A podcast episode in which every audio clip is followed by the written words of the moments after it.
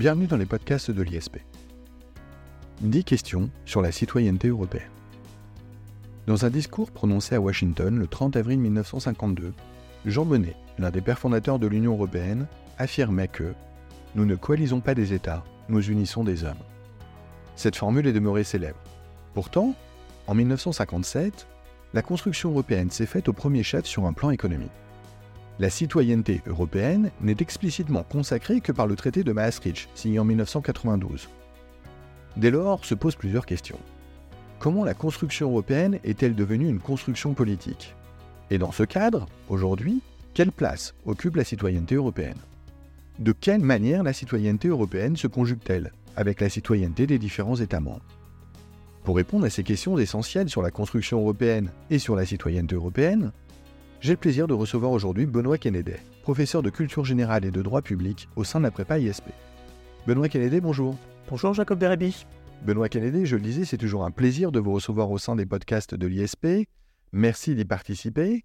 Une petite chose pour commencer, Benoît Kennedy, si vous le permettez, je voudrais expliquer à nos auditeurs pourquoi nous abordons ce sujet sur la citoyenneté européenne. C'est une question fort classique, tout le monde en conviendra, et pourtant c'est une question qui a fait l'actualité des concours, l'actualité des épreuves de culture générale au cours des dernières années. C'est la raison pour laquelle je souhaitais que nous y revenions. Alors du coup, Benoît Kennedy, si vous le permettez, j'aimerais commencer par une question assez simple, assez classique évidemment.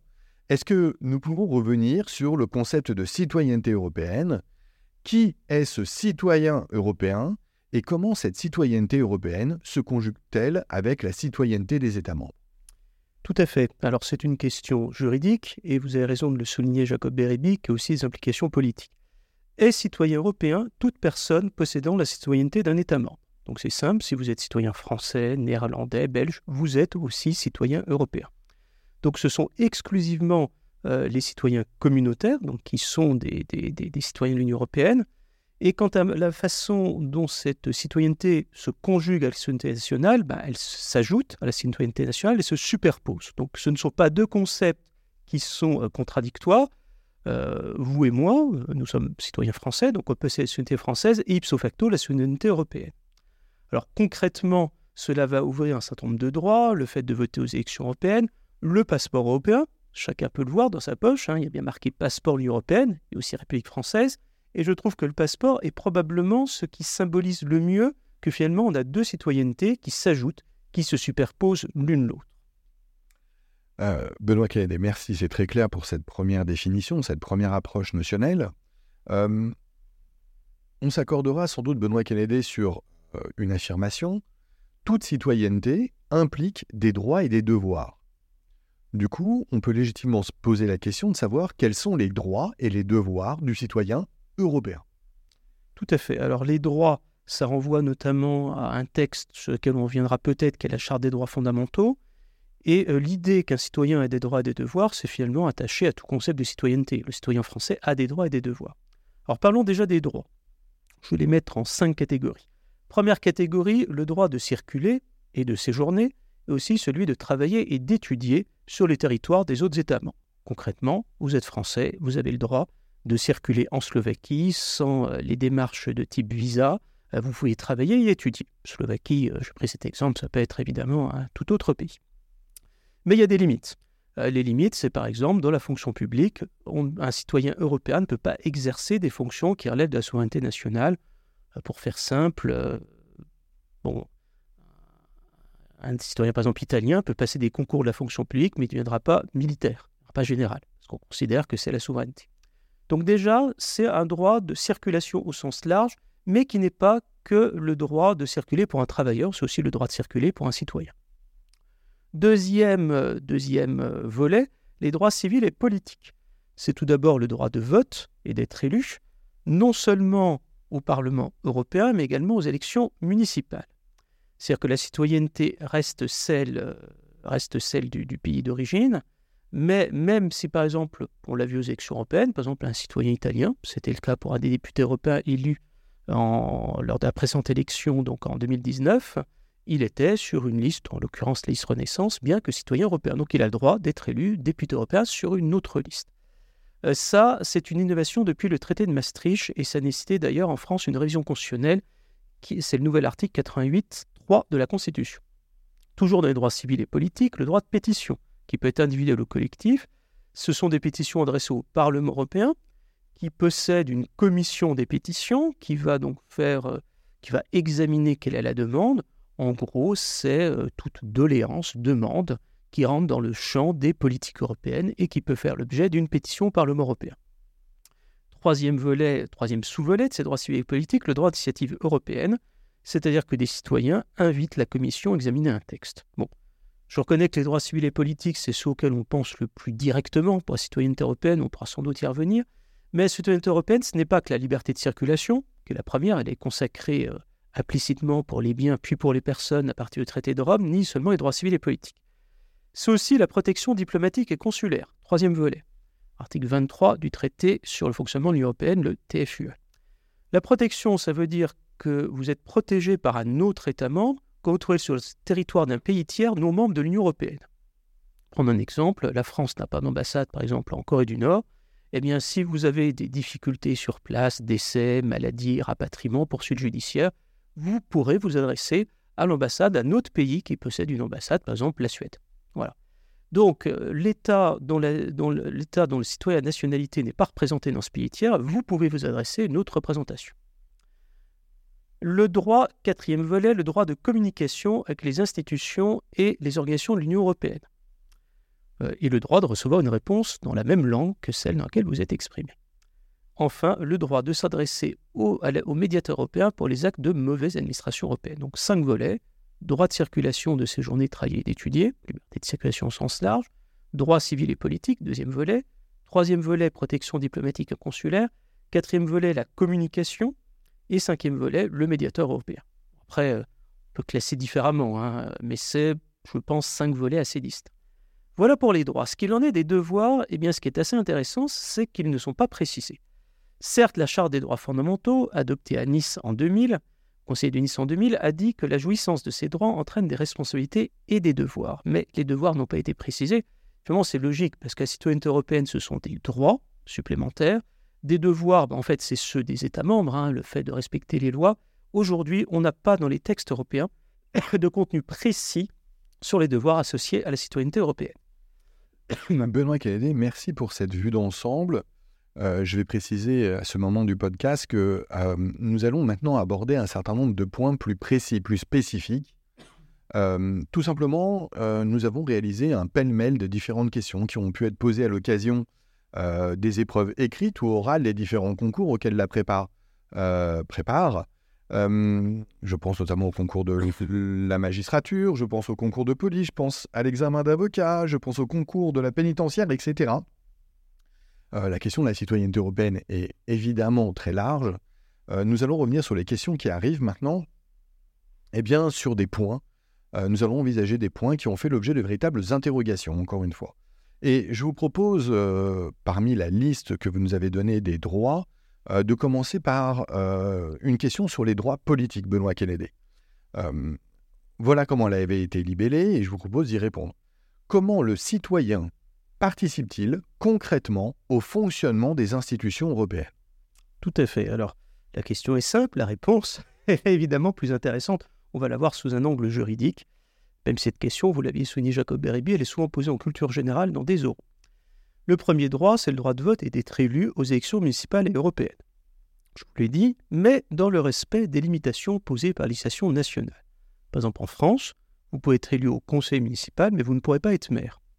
Ça, c'est une loi organique qui le précise, l'impossibilité de devenir maire de sa commune, parce que le maire, ben, il exerce un certain nombre de fonctions liées à la souveraineté, il est aussi agent de l'État. Donc c'est la loi organique du 25 mai 1998 qui précise que vous ne pouvez pas être maire de votre commune si vous n'êtes pas citoyen français. Le droit de vote euh, aux élections européennes, on l'a vu, euh, c'est la possibilité, même si vous ne, par exemple, un citoyen italien qui ne réside pas en France, bah, il peut quand même se présenter sur les élections européennes en France. Il n'y a pas une obligation euh, de résidence. Certains États ont été plus loin que les municipales pour d'autres élections, et concrètement, ça veut dire que quand il y a la liste des électeurs à des élections, pour les élections européennes et municipales, vous avez une feuille d'émargement avec la liste de tous les électeurs et les citoyens communautaires qui ne votent qu'à ces élections euh, sont sur une liste à part, qui est à la suite de, la liste des, électeurs pour l'ensemble des élections. Alors, un autre droit qui me semble important, c'est le droit d'initiative européenne, j'en ai parlé, on va y revenir. C'est une création du traité de Lisbonne, donc rentré en vigueur en, vigueur en 2009, et ce droit a été formellement consacré, est exercé depuis le 1er janvier 2012. Ça veut dire qu'un million de citoyens provenant d'au moins un quart des États membres, donc aujourd'hui sept États membres, peuvent pétitionner, donc proposer un sujet, euh, un sujet qui rentre dans le cadre des, attributions de la Commission européenne, et la Commission européenne est invitée à s'exprimer, à intervenir ou non. Donc c'est bien une initiative, c'est-à-dire la même manière euh, que dans un système parlementaire classique, l'exécutif et le législatif peuvent proposer des dispositions. On ne, on ne déroge pas à cette règle, mais cette fois-ci, les citoyens ont la possibilité, ça, rappelle beaucoup euh, l'initiative législative qu'on avait en France euh, pour, euh, avec des conditions très strictes, hein, à savoir 10% des citoyens et un cinquième des parlementaires. Là, c'est assez bas le seuil, un million de citoyens, il y a quand même sept États membres. Et la Commission européenne va examiner s'il est nécessaire ou non d'adopter un texte juridique. Donc on voit très nettement qu'il y a une volonté d'associer les citoyens au fonctionnement de l'Union européenne. Après, la question de pose, est-ce qu'effectivement euh, cela est effectif? Est-ce que le citoyen se sent investi de cette mission de participation aux institutions européennes? Euh, Benoît Caédé, vous ne le savez sans doute pas, mais le tout premier podcast euh, de l'ISP, il y a déjà pas mal d'années, avait pour intituler Les prochaines élections européennes. Eh oui. nous allons en parler, c'est de nouveau d'actualité, comme quoi le temps passe. question donc, Benoît Kennedy, au regard du niveau élevé d'abstention aux élections européennes, comment la citoyenneté européenne participe-t-elle effectivement au sentiment d'appartenance à l'Union européenne? Alors si la question est posée, elle est posée dans un contexte bien donné, euh, le constat que l'Union européenne est aussi dotée de symboles. Pouvez-vous nous en parler? Tout à fait. Alors c'est une question à tiroir, il y en a plusieurs. Alors déjà, pour revenir sur les élections au Parlement européen, euh, qu'il y ait des parlementaires européens, il y en a eu dès le, début, j'ai envie de dire, de la construction européenne, sauf qu'au début, c'était des parlementaires désignés par chacun des parlements des États membres. Les élections au Parlement européen sont effectuées au suffrage universel direct depuis une décision du Conseil de 1976 et les premières élections au suffrage universel direct du Parlement européen ont lieu en 1979. Dès le début, vous parliez de l'abstention, on a un taux très élevé, 40%. À l'époque, il faut savoir qu'en France, l'élection législative, c'est moins de 20%, les présidents, enfin dans les 20%. Et aujourd'hui, on a régulièrement des taux d'abstention qui dépassent les 50%. Donc effectivement, on peut s'interroger euh, sur la manière dont les élections européennes sont vécues, ressenties par les citoyens européens. De fait, on verra peut-être que ça changera pour les prochaines élections européennes qui auront lieu au printemps 2024, mais celles qui ont lieu tous les 5 ans, donc 2019, 2014, 2009, 2004, 99, enfin tous les 5 ans, donc les chiffres en 9 et en 4, depuis 1979, les enjeux restent essentiellement perçus comme nationaux.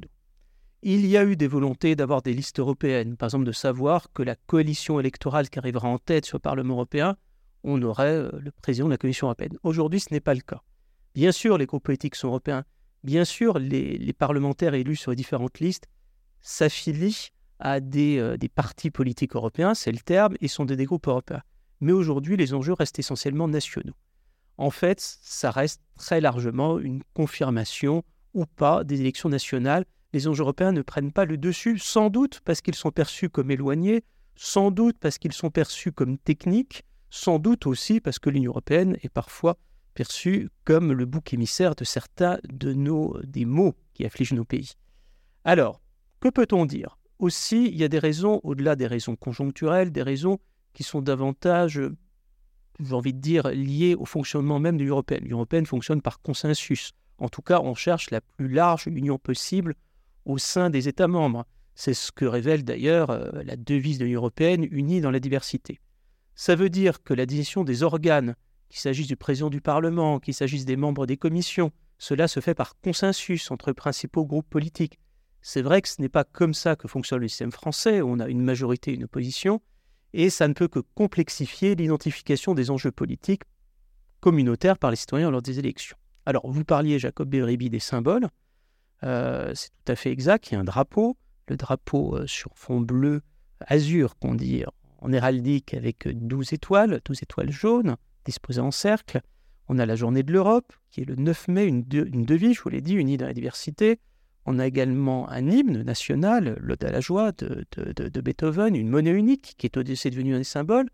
Donc, de fait, euh, l'idée d'une appartenance à la citoyenneté européenne, et on le voit avec les doubles drapeaux nationaux européens, est un point qui ressort. Et effectivement, euh, si on n'a pas aujourd'hui une citoyenneté européenne qui se ressent, par exemple dans des événements sportifs, euh, en se disant que, bon, euh, dans un match, les Français sont plus proches des Italiens, mettons que des Brésiliens, parce que c'est aussi ça le sentiment d'appartenance, on sent quand même qu'il y a une volonté de créer peut-être, j'ai envie de dire, allez, un patriotisme européen. merci Benoît Kennedy. Une euh, question encore euh, tirée euh, des épreuves des, différentes, des différents concours. Une question que je trouve très difficile, et je vous attends un peu, Benoît Kennedy, déçu. y a-t-il une contradiction entre citoyenneté européenne et patriotisme? Oui. Alors évidemment, le terme patriotisme, c'est un terme politique qui renvoie non pas à un contenu juridique, mais on va essayer de, l'envisager justement sous l'angle juridique. Le patriotisme, c'est la défense de la souveraineté souveraineté nationale, euh, le mettre au-dessus. Je venais de vous le dire, euh, la citoyenneté européenne, avec des symboles, tend à être une construction supranationale. On tend à construire, on va vers un processus fédéral. Vous avez raison de souligner, Jacob Beribi, que cette question est complexe. Quand les candidats, on les interroge là-dessus, on attend qu'ils fassent preuve d'une qualité majeure de fonctionnaire, la neutralité. Le fonctionnaire ne doit pas exprimer d'opinion. Et là, il y a deux écueils qu'un candidat au concours pour avoir, soit de tendre vers un fédéralisme qui n'est pas l'opinion publique majoritaire. Hein. Il y a des fédéralistes européens, mais ce n'est pas l'opinion majoritaire. Ou alors de tendre, à contrario, vers un souverainisme qui n'est pas non plus l'opinion majoritaire. Alors, quelle est la bonne réponse à cette question? La bonne réponse, c'est de dire qu'effectivement, la souveraineté européenne pose des questions en termes de souveraineté nationale. Alors, des exemples très concrets. Lorsqu'il a fallu permettre à des citoyens européens d'être euh, électeur et éligible aux élections européennes et municipales, quelques réserves, j'ai parlé des fonctions de maire, il a fallu changer la Constitution. C'est-à-dire que pour adopter le traité de Maastricht en 1992, il a fallu une révision constitutionnelle. Donc il a fallu, tout en maintenant le cadre de la souveraineté tel qu'il existe dans Constitution, réviser notre Constitution. Un autre exemple, euh, l'exercice euh, de, pouvoir être fonctionnaire dans un autre État européen, de passer des concours de la fonction publique. Euh, le principe, ça découle du principe de libre circulation, mais sous réserve de l'exercice de la souveraineté nationale. Donc il faut bien voir que la citoyenneté européenne, à un moment, va rentrer en contradiction avec la souveraineté nationale et qu'il faudra justement un ajustement entre ces différents principes. Pour la fonction publique, c'est que la règle de principe est que l'ensemble euh, des, citoyens européens ont le droit de passer, c'est la question de principe, les concours euh, de la fonction publique nationale, ou s'ils ont obtenu le concours dans leur pays, ils peuvent obtenir par équivalence. On a une jurisprudence, je pense, Bureau qui est assez connue euh, dans le domaine médical. Je crois que c'était un directeur d'hôpital qui voulait une équivalence avec la France sans passer par les écoles de formation, puisque la personne était déjà directeur d'hôpital dans son pays. Je précise que Mme Burgo a gagné. Donc, on a reconnu qu'au nom de la libre circulation, elle n'avait pas refaire les différentes écoles euh, de directeur d'hôpital. Donc, effectivement, entre citoyenneté européenne et patriotisme, il y a le besoin à chaque fois d'ajuster avec les traditions des États membres et de, conjuguer, j'ai envie de dire, avec l'exercice de la souveraineté nationale. Merci Benoît Kennedy. Une question, elle aussi fort classique, qui ressort de nombre d'interrogations, notamment dans le cadre du grand oral du CNFPA. Dans quelle mesure la liberté de circulation a-t-elle un impact sur les droits fondamentaux des citoyens européens? Et oui, vous faites bien de signaler, Jacob Bérébic, c'est au CRFPA, puisque cette question s'est posé, on aurait pu penser que la liberté de circulation, c'est celle des travailleurs. Droit du travail classique, liberté d'établissement. Eh bien non. Eh bien non, c'est pas si simple. Alors, que nous disent déjà les textes européens? Article 21, paragraphe 1 du traité sur le fonctionnement de l'Union européenne. Je n'en cite pas tant que ça, mais là, il me semble intéressant. Tout citoyen a le droit de circuler et de séjourner librement dans n'importe quel État de l'Union européenne, sous réserve des conditions et limitations prévues par le présent traité et des dispositions prévues pour son application. C'est très beau. C'est un texte juridique, liberté de circulation, principe, exception possible. On a pu penser que c'était l'apanage des travailleurs. Eh bien non. Une jurisprudence, alors vous me compléterez Jacob Beribi, si, euh, parce que je sais que vous êtes plus spécialiste que moi de droit civil, montre qu'en fait, la liberté de circulation n'est pas fondée sur la liberté de des, travailleurs, donc la liberté de circulation des personnes et des biens, mais bien sur le fondement de la citoyenneté européenne. Un exemple, l'affaire Grelzik. Est-ce que je pense correctement? Pour ceux qui nous écoutent, ça s'écrit G-R-Z-E-L-C-Z-Y-K. Ce sont du polonais. G-R-Z-E-L-C-Z-Y-K. C'est un étudiant français en Belgique qui ne bénéficiait plus des règles pour prétendre à la liberté de circulation de séjour des étudiants. Donc, euh, et lui voulait bénéficier de minima, le minimex, qui est le revenu minimum belge. Comme il n'avait plus les conditions pour être étudiant, sur quelle base pouvait-il prétendre? Eh bien, le juge européen a considéré que le fait qu'il soit citoyen européen lui donnait le droit à bénéficier donc du minimex, le revenu minimum belge. Voilà, donc c'est une règle assez intéressante. La liberté de circulation n'est pas une liberté de circulation des travailleurs, mais son fondement premier, c'est la souveraineté européenne. Alors toutefois, cela connaît des limites, parce qu'évidemment, cela a suscité une émotion parmi un certain nombre d'États membres. Elles vont être posées par une directive du 29 avril 2004. Il y a des limites à la libre circulation des citoyens, comme bénéficier de ressources suffisantes, donc des conditions ont été mises. Mais le principe, la liberté de circulation, c'est bien celle des non pas des travailleurs, mais justement des citoyens. C'est vraiment une liberté qui s'est élevée progressivement. Hein. Et c'est la raison même euh, de l'interrogation que vous avez évoquée.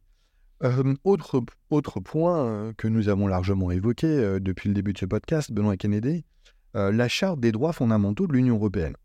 Cette charte des droits fondamentaux de l'Union européenne, vous le savez tous, consacre un certain nombre de droits et libertés. Elle a été proclamée au Conseil européen de Nice le 7 décembre 2000. Très souvent, la question se pose de savoir quel est son contenu, et autre question, quelle est sa portée oui. Du coup, Benoît Kennedy, quel est le contenu de la charte euh, des droits fondamentaux de l'Union européenne et quelle est la portée de ce texte? Alors c'est une très bonne question parce qu'on pourrait faire un podcast uniquement là-dessus, puisqu'évidemment, comme son nom l'indique, ben, elle reprend un certain nombre de principes.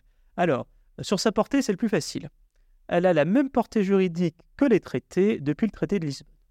C'est facile, c'est-à-dire que tout, citoyen d'un État membre peut s'en prévaloir au même titre que les traités. Donc, J'invite à ceux qui s'intéressent à faire du qui sont juristes, peut-être requérants, euh, je pense qu'il y a des avocats, des magistrats, de savoir qu'elle a donc une portée importante.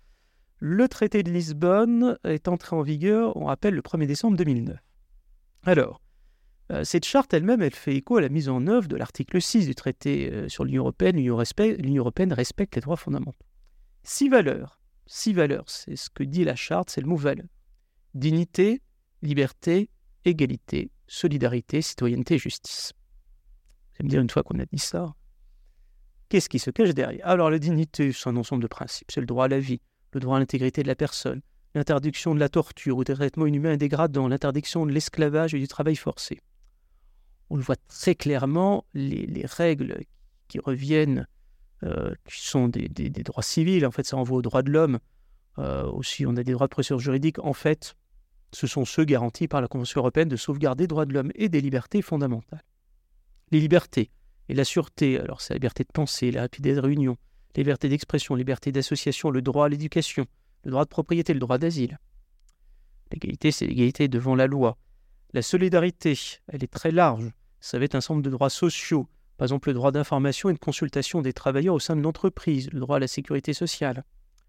La citoyenneté, elle va inclure bah, toute la citoyenneté européenne, notamment le droit de vote et d'éligibilité au Parlement européen. On le retrouve à l'article 39 de la Charte. Et quant à la justice, c'est le droit notamment à recours effectif devant un tribunal indépendant et impartial. Ce qu'il faut voir, c'est qu'en fait, derrière ces six valeurs, on a des droits civils, on a des droits politiques, on a des droits économiques et sociaux qui renvoient souvent à d'autres textes. Les droits économiques et sociaux, c'est ceux de la Charte communautaire des droits sociaux des travailleurs, était adoptée en 1989. En fait, l'intérêt de la Charte des droits fondamentaux, outre sa portée, qui est vraiment au sommet de la hiérarchie des normes, hein, au niveau des traités, euh, des normes européennes bien sûr, c'est également de permettre de regrouper dans un même texte des principes qui en fait avaient déjà été consacrés par d'autres principes, sur la Convention européenne de sauvegarde des droits de l'homme. Euh, je parle aussi de la Charte communautaire des droits sociaux des travailleurs. En fait, c'est un peu un dispositif englobant d'un ensemble de principes autour des six valeurs que je vous citais. Merci Benoît Kennedy, c'est à nouveau très clair. Après les textes, je vais vous interroger évidemment sur l'efficacité euh, de ces droits. Quels sont les moyens juridictionnels et non juridictionnels des citoyens pour faire valoir les droits que l'on vient de citer, Benoît Kennedy? Tout à fait. Alors, les moyens juridictionnels, ça renvoie à un certain nombre de, tribunaux. Je ne parle pas des tribunaux nationaux qui doivent faire appliquer le droit européen. Ça renvoie à d'autres sujets que des étudiants en droit qui nous écoutent ou les juristes connaissent sur l'effectivité des normes européennes. Je tiens à préciser que quand on dit européen, ça ne veut pas dire communautaire. Hein. Il y a aussi la Cour européenne des droits de l'homme. La Cour européenne des droits de l'homme est européenne, mais pas communautaire. C'est une juridiction auprès du Conseil de l'Europe, hein, qui a davantage d'États membres que l'Union européenne, pour l'application de la Convention européenne de sauvegarde des droits de l'homme et des libertés fondamentales. Donc parlons donc bien sûr des moyens juridictionnels de l'Union européenne spécifiques, donc qui ne sont ni la Cour européenne des droits de l'homme, ni les juridictions nationales. Deux structures, le tribunal de première instance, son l'indique, ce sont les recours en première instance, qui peuvent être des recours en annulation, en carence, en réparation, et pour les pourvois contre décisions prises par ce tribunal, la Cour de justice des communautés européennes, la CJCE. Ça existe toujours, hein, donc ne soyez pas surpris, sauf que maintenant, depuis le traité de Lisbonne, depuis 2009, la CJUE, Cour de justice de l'Union européenne, représente ces deux structures. Alors, ce sont donc des voies de recours classiques euh, qui existent pour faire appliquer le droit. Et la demande, c'est l'épuisement des voies de recours internes avant de faire un recours devant les instances communautaires. S'agissant des moyens maintenant non juridictionnels, un petit mot sur le médiateur européen. Il intervient, je, l'avais évoqué, en cas de mauvaise administration communautaire. C'est-à-dire quoi, mauvaise administration? Procédure irrégulière, procédure abusive, dysfonctionnement. Donc ce ne sont pas toutes les politiques communautaires, tous les sujets communautaires. Donc c'est plus étroit que le droit de pétition. Le droit de pétition, c'est tout ce qui peut concerner le fonctionnement communautaire. Là, c'est la mauvaise administration communautaire. Mais au fond, pour ceux qui connaissent comment fonctionne le défenseur des droits en France, ancien médiateur de la République, c'est pareil. C'est la mauvaise administration euh, française qui peut être saisie. Alors, le médiateur européen est nommé par le Parlement européen. Toutefois, nonobstant ces procédures de nomination, il a des garanties d'indépendance. Il reçoit, il enquête sur les plaintes des citoyens européens, il dispose donc de pouvoirs d'enquête et d'investigation, et à l'instar du défenseur des droits, il peut adresser des recommandations aux institutions européennes. On notera également qu'il peut saisir d'office d'une question relevant de sa compétence, c'est l'article 228 du TFUE, à savoir un défaut de fonctionnement de l'administration communautaire, sauf les activités juridictionnelles. Au nom de l'indépendance des juridictions, vous n'avez pas saisi au médiateur européen parce que vous êtes mécontent d'une décision rendue ou la manière dont cette décision était rendue par la juridiction. Donc voilà, donc on dispose effectivement pour l'ensemble, euh, de la protection des droits de moyens juridictionnels classiques, donc moyens nationaux, mais également moyens communautaires dédiés. On dispose également de moyens non juridictionnels, le médiateur européen est le plus connu. Après, euh, évidemment, vous pouvez utiliser le droit de pétition pour faire valoir tel point, vous pouvez vous adresser aux, institutions européennes, je le disais, le droit de communication, mais le principal moyen non juridictionnel, si en tout cas vous êtes interrogé sur quels sont-ils, pensez au médiateur européen. Merci Benoît Kennedy, on arrive au terme de ce podcast. Euh, je voudrais profiter de cette conclusion pour fournir une précision sur euh, mon analyse euh, juridique, mais tout de même personnelle, de la question de la citoyenneté européenne. J'ai dit en introduction que la citoyenneté européenne avait été consacrée explicitement dans le traité de Maastricht de 1992. Euh, c'est évidemment exact, mais euh, j'aimerais tout à fait souligner que euh, la citoyenneté européenne, européenne, est une construction qui s'est faite de manière beaucoup plus progressive. Elle était en 1992 déjà en émergence. ça n'est pas de 1957 à 1992 qu'une période qui s'est réalisée de construction économique. On l'a deviné, la citoyenneté européenne, progressivement. Et pour autant, en 1992, quand elle a été consacrée, elle n'a pas été, je dirais, entérinée, euh, elle n'avait pas pleine effectivité, et je crois qu'il faut attendre à la fois euh, eh bien, la Charte des droits fondamentaux de Nice et surtout le traité de Lisbonne de 2009 pour que la citoyenneté européenne prenne une, consistance euh, plus évidente encore, en tout cas d'un point de vue juridique. Maintenant, d'un point de vue, je dirais, sociologique, comme d'un point de vue politique, eh bien la citoyenneté européenne, force est de constater, comme vous l'avez dit, Benoît Kennedy, qu'elle est toujours en construction. Mm. Euh, c'est parce que euh, cette citoyenneté européenne n'est pas ressentie finalement par euh, tous les ressortissants de l'Union, que peut-être les élections européennes sont à la fois méconnues dans leur objet et puis boudées dans les urnes. Voilà. C'était une conclusion, en tout cas une proposition de conclusion euh, que je voulais faire sur la citoyenneté européenne dans le cadre de ce podcast. Benoît Kennedy, merci. Merci de votre participation et je l'espère à très bientôt dans les podcasts de l'ISP. Merci, à bientôt également.